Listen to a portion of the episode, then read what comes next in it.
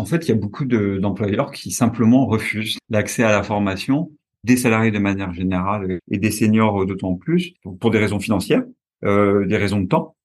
Les employeurs peuvent estimer plus rentable d'investir dans la formation de seniors. Les seniors, notamment, ils anticipent même le refus de l'employeur, donc ils vont pas forcément exprimer de besoin.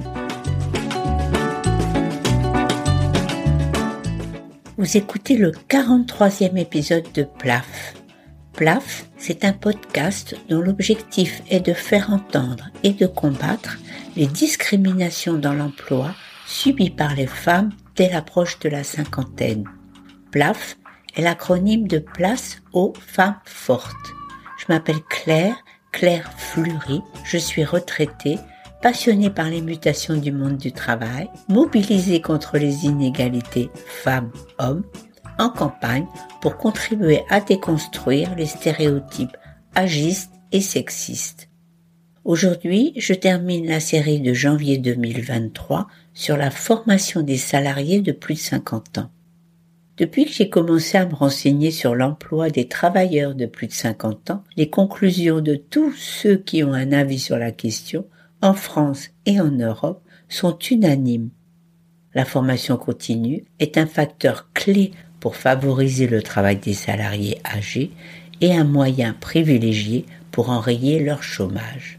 On a pris l'habitude de rapprocher taux de formation et taux d'activité parce qu'on a les yeux fixés sur les performances des pays nordiques qu'on compare aux nôtres. Par exemple, il se trouve que chez eux, les 55-64 ans travaillent à plus de 70-75% et sont aussi 70% à suivre des formations passées la barre des 55 ans. Chez nous, on peut aussi rapprocher notre pauvre 36% des 60-64 ans qui travaillent aux 34% qui suivent une formation après 50 ans.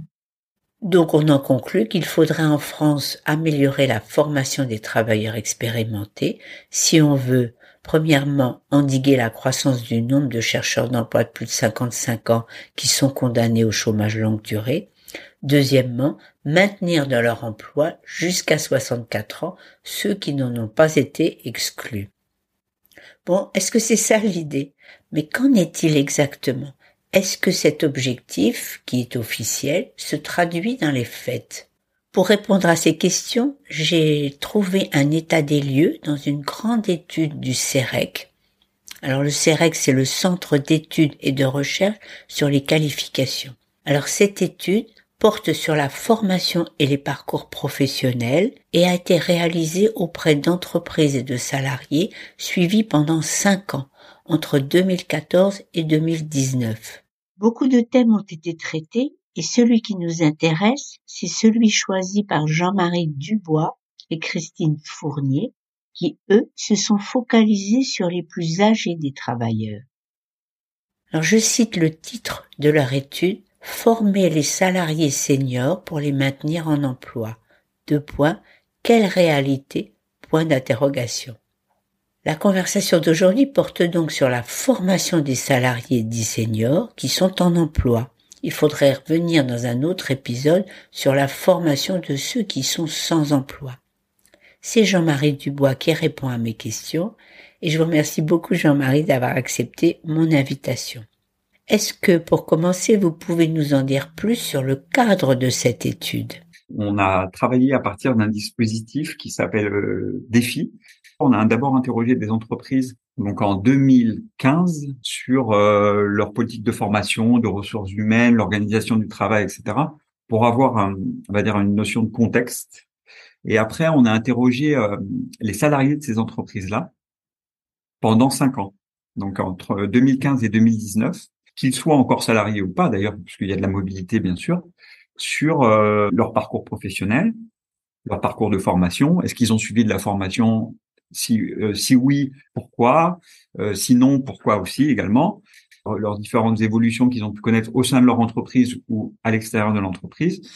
Nos travaux avec Christine Fournier, c'était sur particulièrement les inégalités d'accès à la formation et en fait, en quoi la formation pouvait aider ou pas d'ailleurs des seniors donc qui qu'on a défini comme les, les, salariés de 50 ans de 50 ans et plus Donc c'est quoi les résultats? Qu'est-ce que vous avez pu constater?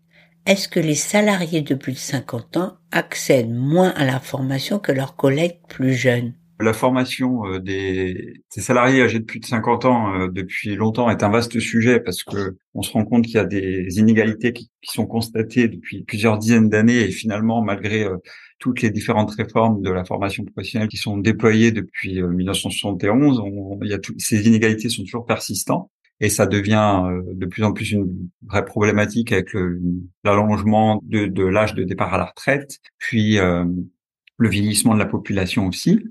Et on se rend compte que bah il y a beaucoup de de seniors qui ont des difficultés d'accès à la formation, euh, que ce soit euh, des difficultés euh, qu'ils expriment eux-mêmes euh, via peut-être une absence de besoin ou des davantage de refus que les, euh, leurs homologues plus jeunes.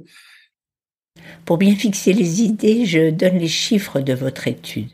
La première des inégalités est liée à l'âge le taux d'accès à la formation chute à mesure que l'âge s'élève. 45% des salariés âgés de 30 à 39 ans déclarent avoir suivi une ou plusieurs formations.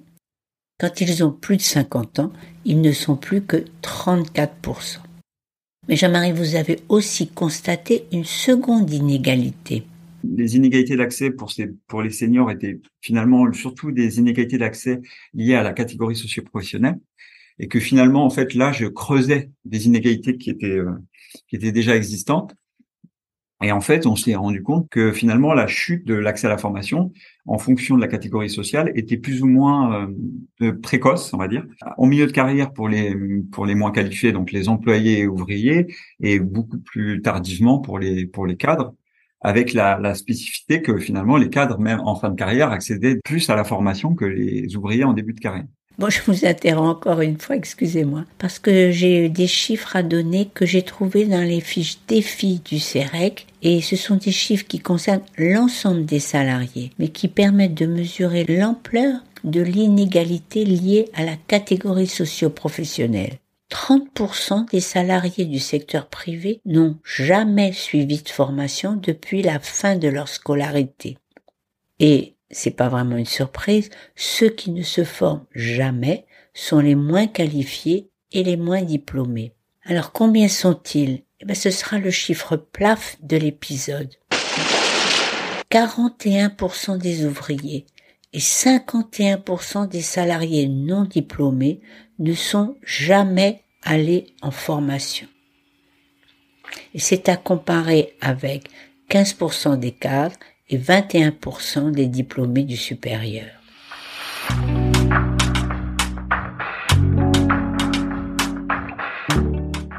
Est-ce que vous avez pu comprendre quelles sont les raisons qui expliquent ce moindre recours à la formation quand on vieillit? Bah, les, freins sont, on va dire, à trois niveaux. Il y a, en fait, il y a beaucoup d'employeurs qui simplement refusent l'accès à la formation notamment des, des, salariés les plus, enfin des salariés de manière générale et des seniors d'autant plus pour, des raisons financières, parce que qui dit formation dit financement, euh, des raisons de temps, notamment pour les plus petites entreprises, c'est difficile de mettre à disposition un salarié et lui dédier uniquement du temps à la formation, sachant que l'activité est, bah, peut être très importante et que c'est pas facile de, de se séparer d'un salarié. Les employeurs peuvent estimer plus rentable d'investir dans la formation de seniors parce que ben, ils vont être pas loin de l'âge de, la retraite, alors qu'un jeune, finalement, il a peut-être 10 ans, 20 ans, 30 ans euh, dans l'entreprise dans lequel il va pouvoir, euh, dire, déployer les formations qu'il a, les, les compétences qu'il a pu apprendre en formation. Ça coûte, ça prend sur le temps de travail, et ça serait pas rentable d'envoyer en formation des personnes en fin de carrière. Alors ça, ce sont toutes les raisons qu'opposent les employeurs.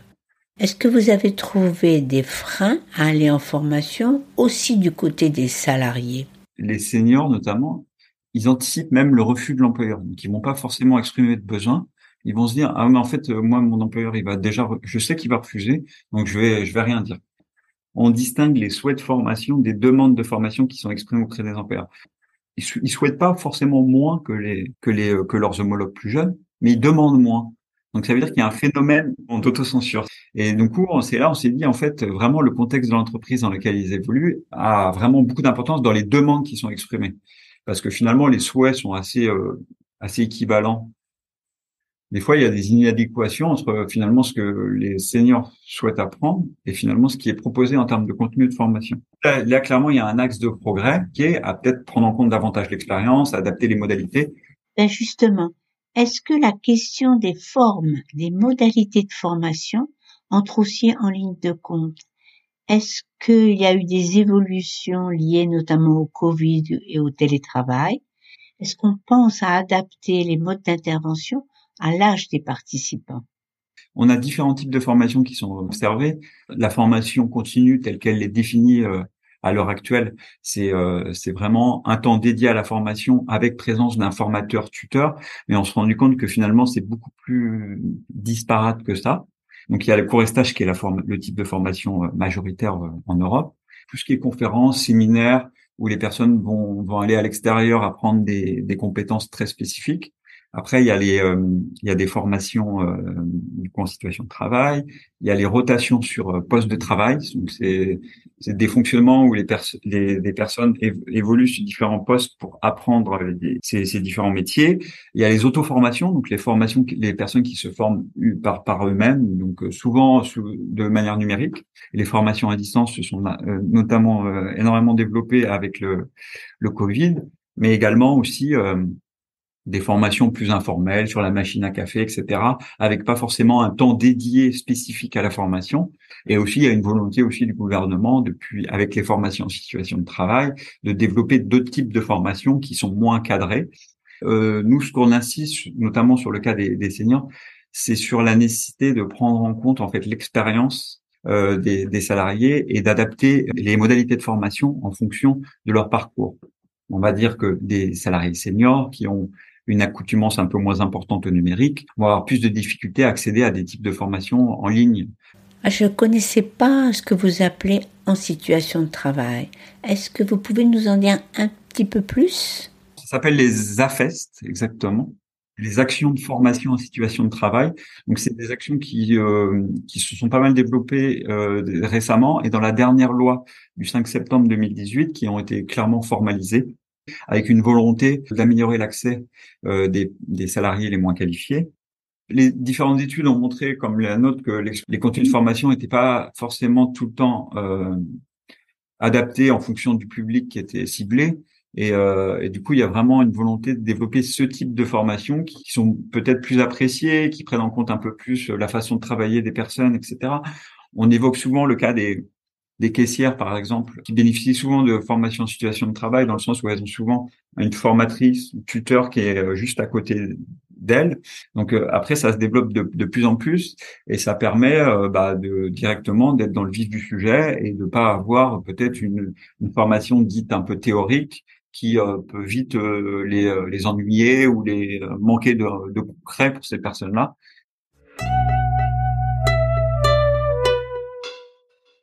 On arrive maintenant à la seconde partie de votre enquête. Vous avez demandé aux salariés de plus 50 ans qui avaient été en formation de vous dire ce qu'ils en avaient attendu. Ils devaient préciser quels étaient leurs objectifs dans une liste de huit objectifs que vous leur aviez donnés. Quels sont les résultats qui sont ressortis des réponses à cette question?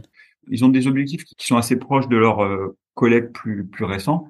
Ils, ils, souhaitent aussi euh, être plus efficaces dans leur travail, améliorer euh, le, enfin, le contenu de leurs activités, etc. Et que finalement, ils sont pas totalement décorrélés de, des objectifs de l'entreprise et de leur, emploi, en fait. Quand on, on observe les objectifs euh, des formations, il y, a, il y a plus, les seniors sont davantage à déclarer euh, que leurs homologues jeunes, plus jeunes, que euh, c'est un des objectifs, c'est d'éviter de perdre leur emploi. Ils ont vraiment un, stress par rapport à ça. C'est vraiment quelque chose qui nous a qui nous a beaucoup surpris et étonné. Et après, il y a aussi, je, ils se disent que finalement peut-être que la formation c'est pas forcément un moyen d'assurer en fait leur maintien d'emploi. Et ils voient aussi, ils se disent peut-être mon expérience a plus de valeur. Ils se disent moi j'ai peut-être pu suivre des formations dites obligatoires qui sont nécessaires à l'exercice du métier afin d'actualiser leurs différentes qualifications qu'ils ont pu avoir par le par le passé. Notamment, on parle des électriciens, des soudeurs, des, ce genre de professions-là qui ont, qui suivent des habilitations nécessaires à l'exercice. Et on voit que, par exemple, les seniors euh, bah, déclarent davantage suivre ce genre de, ce type de formation parce que euh, ils savent que ça leur sera utile pour exercer le même métier. Puisque vous aviez fait le constat que les salariés seniors bénéficient moins de formation que les salariés plus jeunes, est-ce que vous en aviez conclu qu'il faudrait prévoir des mesures contraignantes pour les entreprises? Les, les, les, mécanismes de sanction sont quand même toujours difficiles à mettre en place. Ce qu'on essaye de mettre en avant euh, dans, dans, nos études, c'est aussi euh, quel est l'intérêt pour les entreprises de former les seniors et, euh, et, et, de le faire le plus en amont possible. Euh, de, parce que bah, forcément, il y a une obsolescence des compétences qui, est plus, qui peut être plus importante chez les seniors. Et nous, ce qu'on préconise davantage, c'est que euh, ce phénomène de formation tout au long de la vie doit être pris vraiment en amont et euh, de pas arriver, on va dire, au bout du chemin et leur dire oui, formez-vous, c'est sinon vous allez perdre votre travail. Peut-être faire évoluer aussi les, les, formations pour réduire la pénibilité de leur travail. Donc aussi, c'est peut-être envisager des virages professionnels c'est ce que font très bien, par exemple, les, les Suédois, euh, qui sont souvent un exemple cité. Euh, euh, ils ont le, des taux d'accès à la formation qui évoluent positivement avec l'âge. En fait, ils font des formations qui sont adaptées au profil senior. Il y a vraiment des contenus qui sont adaptés pour qu'ils évoluent vers des postes moins difficiles sur le plan physique. Il faut plus montrer aux entreprises que finalement, une démarche proactive en termes de formation a un intérêt pour elle pour faire essayer de monter en compétences, notamment les salariés les plus qualifiés. Je suis moyen convaincu qu'on réussira à convaincre les entreprises françaises de leur intérêt à former leurs salariés tout au long de leur carrière et jusqu'au bout. Sur le papier, c'est bien beau, les bénéfices qu'elles pourraient en attendre sont évidents, ne serait-ce que pour pallier la pénurie de main-d'œuvre ou comme levier de leur compétitivité. Mais dans les faits, j'ai pas tellement l'impression que tous nos arguments portent, vu que le chômage des plus de 50 ans ne faiblit pas et que la souffrance au travail dans les dernières années de la vie professionnelle s'accroît. Bon, je voudrais pas finir euh, cette interview sans vous demander si vous avez pu noter des différences entre hommes et femmes de plus de 50 ans en ce qui concerne l'accès à la formation de manière générale, en fait, les, on va dire que il y a peu de distinctions finalement. On va dire si on prend dans la globalité euh, sur l'accès à la formation des entre hommes et femmes, mais après si on creuse un peu plus, on se rend compte que finalement il y en a. Les femmes, elles, elles sont plus sur des profils peut-être d'employés, donc avec du coup des carrières aussi beaucoup plus heurtées, avec des euh, bah, avec les maternités. Quand on prend en compte en fait l'itinéraire passé, on se rend compte qu'elles ont plus de temps partiel, avec des, des, parcours d'emploi qui sont beaucoup plus euh, heurtés, avec des périodes de chômage. Les femmes, pour certaines d'entre elles, ont des quand même des, des taux d'accès beaucoup plus faibles à la, à la formation.